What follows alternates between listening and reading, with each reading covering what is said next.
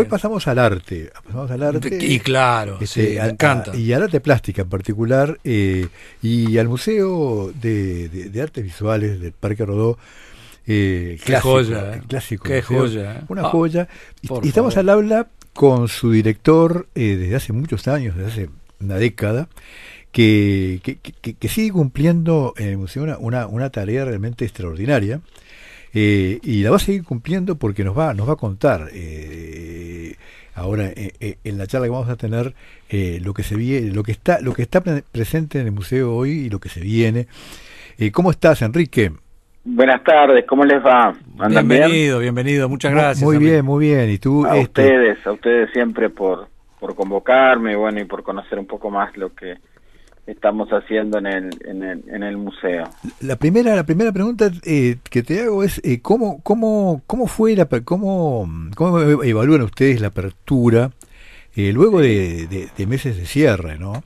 Cómo eh, los me- estos, estos últimos meses han sido de apertura. ¿Cómo, cómo ha sido, eh, a- cómo, cómo, cómo, cómo ha sido la convocatoria, el- cómo ha vuelto la gente a- al museo?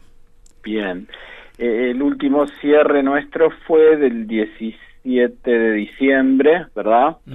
Y volvimos a abrir el 9 de febrero, si mal no recuerdo. Este, nosotros normalmente el año lo arrancamos en marzo, a veces fines de febrero, como el año pasado con Petrona. Ahí está. Este, son los habitualmente cuando empieza a arrancar el año, digamos.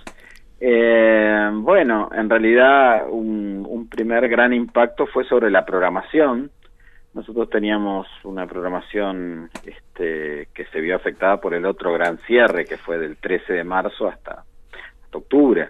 Claro, fue, ese fue, ese fue ese bastante el gran cierre que, bueno, este, hizo no solo el Museo Nacional de Artes Visuales, a todos los museos del Uruguay, de América y del mundo, como dice la canción, porque alteró, este, hizo mover los cimientos de, de todos los museos del mundo que están conectadísimos entre sí, porque hay proyectos en común, este, hay Claro. muestras que, que forman parte, hay obras específicas, a veces itinerancias que dependen de varios museos en distintos países, y bueno, todo eso se canceló, Claro, este, se este- a la misma vez. Creo Sí. que nunca pasó en la historia con los museos, no, no, no, te- no sé si hay un antecedente. En época de guerra, de pronto en algunas zonas, ¿no? Este, puede ser.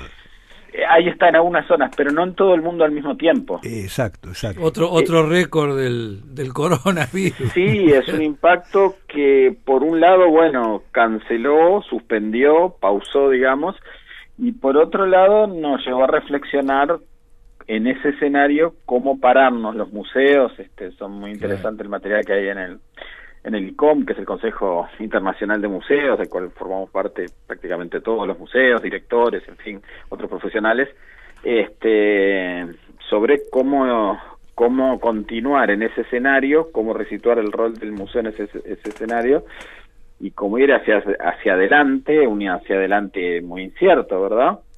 Pero con la firme convicción de que la cultura, los museos, el arte y otras otros museos de, de otra característica, los históricos, los de ciencia, tienen un rol muy importante en la sociedad como para, para dar un paso al costado. Todavía tienen una gran vigencia, un gran un lugar de privilegio se lo da a la propia comunidad, la importancia que da la propia comunidad y bueno, este, replantear estrategias para, para seguir teniendo una incidencia profunda en cada una de las sociedades.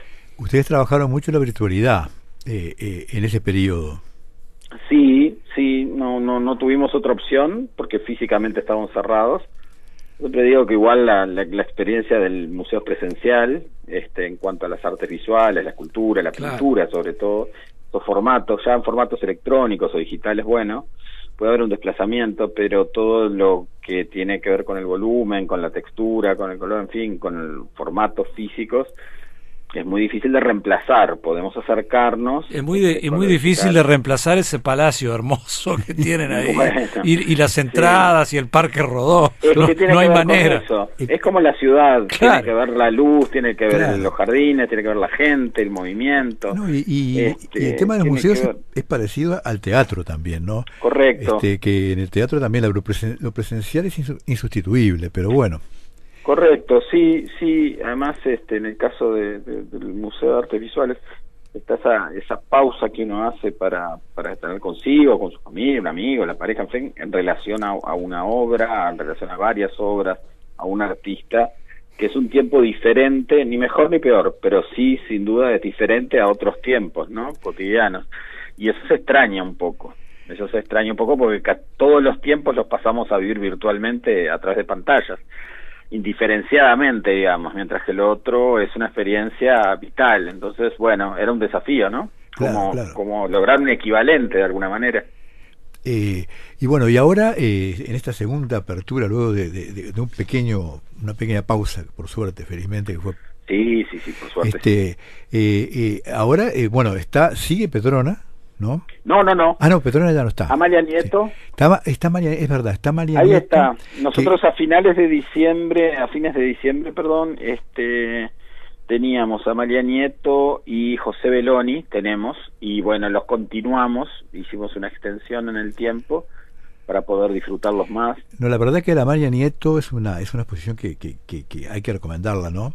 Porque Sí. es, eh, eh, eh, es una retrospectiva que abarca toda su trayectoria eh, absolutamente desde, los, desde las primeras Sí, etapas. bueno, justamente esas, eh, las dos, la, la, la de Beloni es, es una preciosísima exposición También, que también. se hizo con, con la con la excusa al principio de presentar el libro, pero bueno, Beloni no había tenido una exposición en el Museo Nacional, en todos los 110 años del Museo Nacional que cumplimos ahora no había tenido una muestra. Increíble. Sí, sí, sí, la historia es muy curiosa y hay varias justicias u omisiones que hay que empezar a, a corregir, pero bueno, la- el arte también necesita miradas largas en el tiempo para reubicar a los más destacados artistas y así, como Bueno, en tu, Amalia en- y Beloni en tu- son. en tu caso, eh, eh, con, con Petrona Viera, eh, eh, cumpliste, pagaste una deuda, ¿no? Una deuda una deuda. Sí, sentimos en el museo, los que formamos parte del museo desde hace muchos años que trabajamos allí,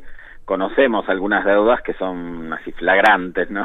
que, que hay que tratar de, corregirlas. Pero en el, en el caso de Beloni también, este, creo que era acercar, hay, hay, hay algo en la exposición de Beloni que es bien interesante, es la pintura, el dibujo y la pintura de Beloni, que es una sorpresa para mucha gente que se acerca a ver la exposición eh, descubrir al Beloni pintor, que es fantástico también.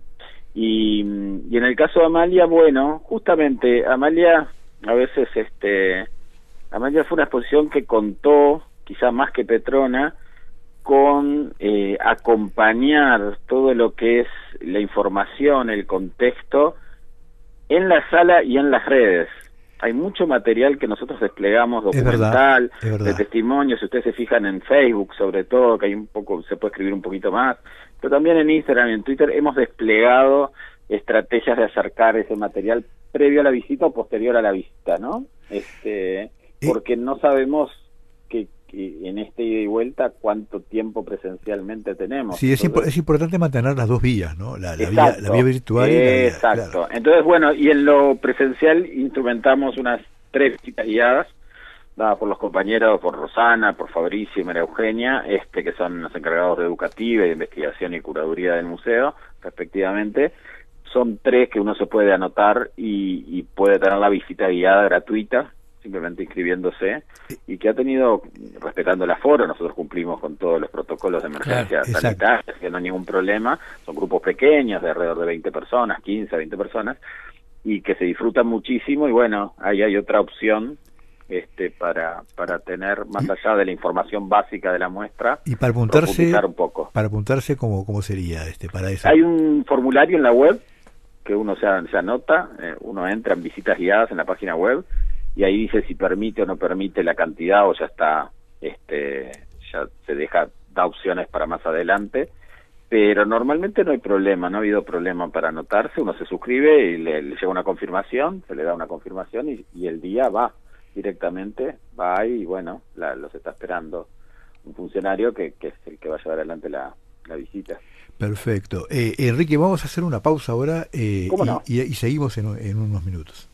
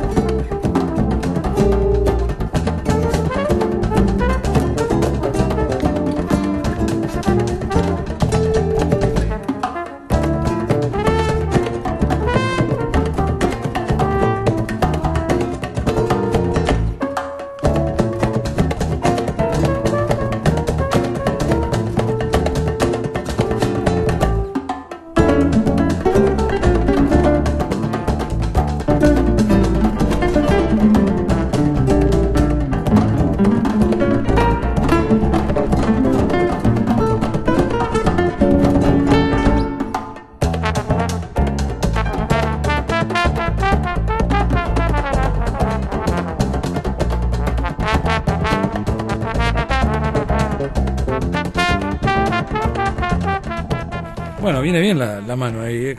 No, este es un, un candombe que integra, eh, un candombe jazz, digamos, que integra el disco sensato de Chacho Olid con una banda de, de- de candomberos uruguayos, eh, comandada por Juan Gularte, Mm. y, y algunos este, músicos gringos, este, daneses y suecos. Este. Una, esto fue grabado un, eh, un poco en Dinamarca y otro poco en, en el Sur, Montevideo, este, en el barrio de Palermo. bien este, en dos etapas.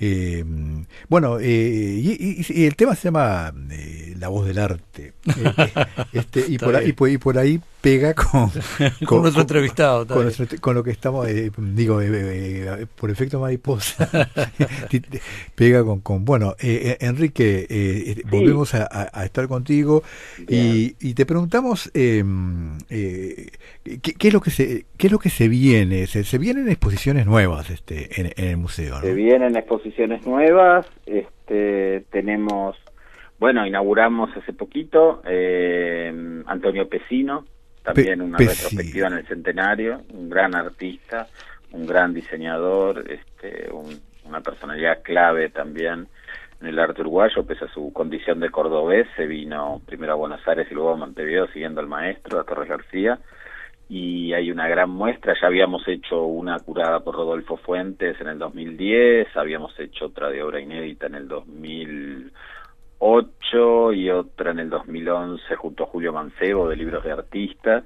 pero faltaba la gran retrospectiva y bueno, pudimos por suerte hacerla, se le hizo una gran exposición en el 19, este en el Museo Carafa de Córdoba. Eh, después en el Centro Cultural de España de la calle Paraná en Buenos Aires se hizo un libro muy muy bueno coordinado por Cristina Rossi, este, una investigadora y teórica del arte argentina y bueno, este pudimos ahora abrir la muestra, este se puede visitar y presentar el libro eh, que era este, también algo importante para este año. El jueves 25 inauguramos una muestra que un título muy sugerente, que es Surrealismo Rioplatense, Mario Arroyo, ah. Mario Arroyo un claro. pintor menos conocido para mucha gente y eso es un desafío lindo para el museo, siempre presentar artistas destacadísimos, pero que no, no, no, no, no quizá por el tiempo transcurrido, por Medio los olvidado, ¿no? propios del arte.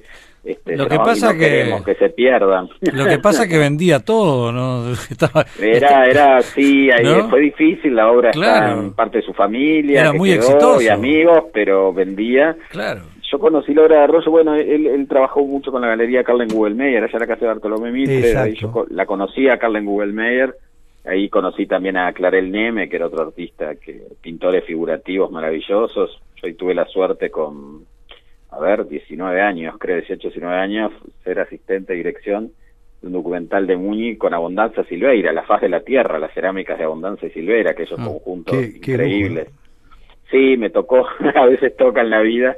Este, y ahí, bueno, conocí a estos artistas, pero bueno, junto con Marcelo Guadalupe y gente de la familia, este, nos pusimos a pensar la posibilidad de hacerlo, estamos terminando de preparar el catálogo, este, que va a estar, bueno, en digital va a estar el mismo día de la inauguración y luego en papel, que no hay inauguración esta vez, no, no podemos convocar gente claro no sé- masivamente, simplemente abrimos y, y, bueno, pero va a estar hasta el 30 de mayo para verla. Yo diría que no se lo pierda porque No, ahí no. hay metafísica, teatro, mucho tango, era muy amigo de, de Horacio Ferrer. El, el afiche de, Mar- del María de Buenos Aires original en el Oh. Solís es de Ah, Mario. Arroyo. Este, y bueno, y ahí este, de Nacho Suárez también hay, hay un texto muy interesante y su vinculación con Abel Carlevaro y otras figuras más. Pero lo quisimos también traer, y hay una selección de obras, una treintena de obras, que en el caso de Arroyo es muchísimo, casi todo lo que pudimos conseguir se sí, hizo una fácil ¿no? Obviamente no, no, hay mucha documentación, hay muchos programas y, y bueno, eh, la pintura también, este, pese que se la ha declarado muerta, yo creo que de- desde Altamira, este, sigue dando su batalla eso de, de la pintura y, y, y la década del 70 y 80 en particular en nuestro país es muy rica, es muy rica y, y poco conocida en un punto. No, y hablando de década Claro. de 70 y 80, eh, eh, en, en algunos meses se viene una, una gran muestra de, de Espínola Gómez. Bueno, ese también es un artista mayor para todos, para todos nosotros y para todos los artistas. Manuel Espinola Gómez es con la curaduría de Oscar La Roca, es el centenario de su nacimiento y vamos a dedicarle toda la sala superior, toda la sala superior, todo el piso superior del museo. Va a ser una gran, gran retrospect- muestra. gran muestra retrospectiva, este, como, Exacto. porque eh, se había hecho una en el 80, ¿no? De, de, de- de- de- Sí, ha tenido en el subte, Alicia Javier ha curado muestras. Quizás este mm, también estamos haciendo una publicación muy importante.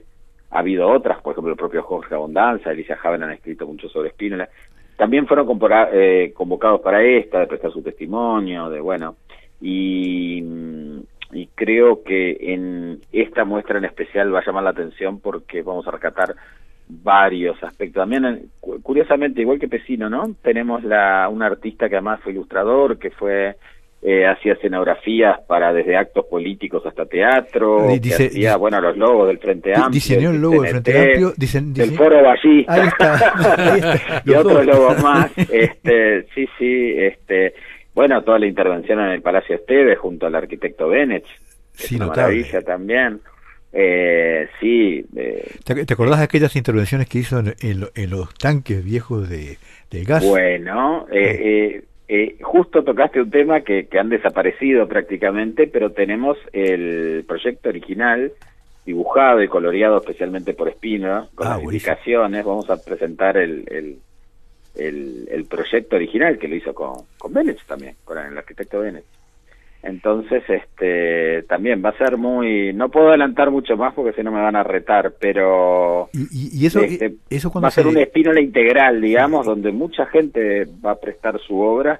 Hemos, este, le hemos pedido a muchísimos coleccionistas de espínola, este, incluso al, al doctor Sanguinetti, que tiene un, un retrato que hizo espínola en, el, en la casa de Suárez, este, como, presidente y su esposa, Marta Canesa, que es una maravilla y que son, son obras que están en, en, en- en manos de particulares, ¿verdad? Claro, Entonces, este, este, así que- así que va a estas exposiciones son el, la, la- la oportunidad de ver una obra que normalmente no, no Sí, tenemos pa- acceso. pasó con Figari, la, la que hicieron de Figari, Exacto. por ejemplo, ¿no? Exacto. Este, eh, así que esta vendría a ser la, la muestra más grande que se ha hecho de Espínola. Bueno, eh, yo no me gustaría por los colegas porque es como, pero sin duda alguna que es una muestra este, muy importante con un libro, más que catálogo, estamos arriba de las 300 páginas, con textos, con investigaciones, con documentación.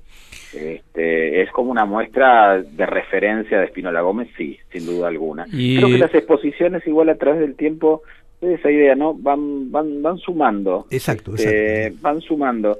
No, nos faltaría, bueno, en otra vida quizás lo, lo pueda hacer, pero nos faltaría, este, nos faltaría una historia de las exposiciones en el Uruguay. Sería Uh, un proyecto Ah, muy lindo. Mirá, mirá. Tener una historia de las exposiciones de las artes plásticas y visuales. Es una, una historia apasionante esa que no, No, se ha hecho. Sí, Está- sí, realmente sí, y, y sería buena cosa porque hay, hay, hay muchísimos de nosotros que ver determinadas exposiciones o conocer determinados artistas en algún momento de nuestra vida nos ha cambiado para siempre o ha sido fundamental en muchos claro. aspectos y, y todos recordamos, yo me acuerdo que Osmar Santos le decía que si, si todo sale bien el año que viene podemos hacer una muestra del maestro Osmar Santos de Rivera decía yo fui en el 80 a ver tu muestra en la Alianza Francesa de la calle Claro. Soriana y me acuerdo de este cuadro y él no lo podía creer no lo podía creer porque no había celulares porque no no no era fotos y, y me acuerdo es una muestra que, que me interesó muchísimo y me quedó grabada